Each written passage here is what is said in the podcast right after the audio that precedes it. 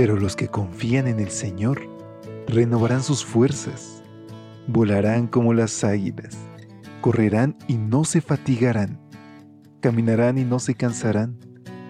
Mantengamos pues firme la esperanza que profesamos, porque fiel es el que hizo la promesa.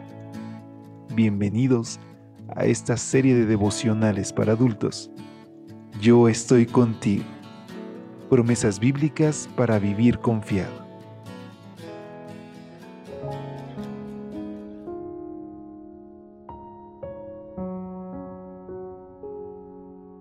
Muy buen día. Qué gusto poder saludarte.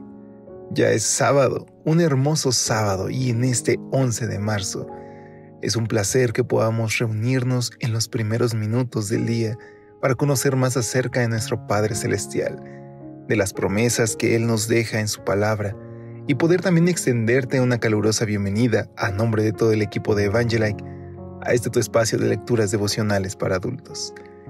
En este día tan especial te invito a que celebres que Cristo murió por nosotros y que nos dio la oportunidad de pasar con Él el resto de la eternidad.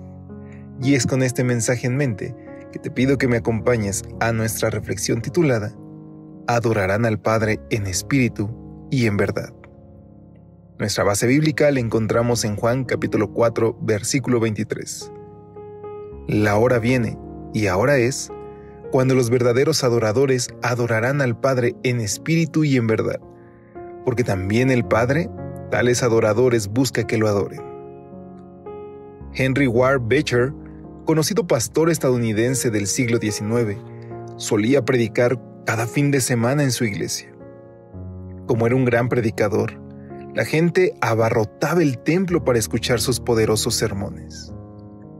En cierta ocasión, Beecher no pudo predicar, por lo que, en su lugar, predicaría a su hermano Thomas. Como siempre, la iglesia estaba repleta, pero cuando Thomas subió a la plataforma, se oyó un murmullo en el auditorio y mucha gente comenzó a irse. Atónito ante lo que sucedía, Thomas dijo, Todos los que han venido a adorar al pastor Henry Ward Beecher pueden aprovechar este momento y retirarse de la iglesia. En cambio, a los que han venido a adorar a Dios, los invito a permanecer donde están. Es lamentable, pero ¿cuán real es que muchos acudimos al templo para ver a fulano predicar o a Mengano cantar? Y no creo que haya nada de malo en valorar el talento que Dios ha dado a ciertos hombres y mujeres que lo usan en su servicio.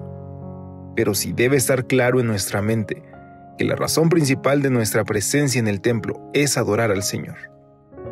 En Apocalipsis 4 y 5 se nos presenta un grandioso cuadro de adoración celestial.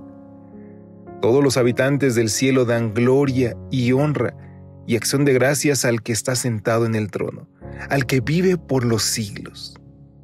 ¿Y por qué lo adoran? Porque tú creaste todas las cosas y por tu voluntad existen y fueron creadas. Dios merece nuestra adoración porque es el Creador. En el capítulo 5, los adoradores celestiales rinden tributo al Cordero. Y una vez más, ¿por qué lo adoran? El versículo 12 nos dice, porque el Cordero que fue inmolado es digno de tomar el poder, las riquezas, la sabiduría, la fortaleza, la honra, la gloria y la alabanza. Cristo merece nuestra adoración porque murió por nosotros. Esa experiencia celestial de adoración exclusiva al Hijo de Dios es la que debe reproducirse en la tierra, en nuestras iglesias. Por eso es que Juan capítulo 4 versículo 23 nos dice, los verdaderos adoradores adorarán al Padre en espíritu y en verdad. Querido amigo, querida amiga, ¿quieres ser un verdadero adorador del Padre? No te vayas de la iglesia por motivos tan equivocados. Fuiste a adorar a Dios. Quédate a adorarlo en espíritu y en verdad. Y es que, queridos amigos, nuestro Dios se merece toda nuestra atención nuestro tiempo, nuestras fuerzas, nuestros recursos y sobre todo nuestros pensamientos y adoración, porque Él nos creó y no solamente nos creó, nos restauró, nos salvó y hoy está ansioso porque pasemos con Él la eternidad. ¿Qué te parece si le invitamos en este día a que sea el primer y último lugar de nuestros pensamientos? Oremos. Querido Dios, por favor, Señor, llena mi mente de ti y ayúdame a alabarte en espíritu y en verdad. Nos ponemos en tus manos, en el nombre de Jesús. Amén. Dios te bendiga. Bonito sábado. Hasta pronto. Gracias por acompañarnos. Te esperamos mañana. Recordamos que nos encontramos en redes sociales. Estamos en Facebook, Twitter e Instagram como Ministerio Evangelite. Y también puedes visitar nuestro sitio web www.evangelite.com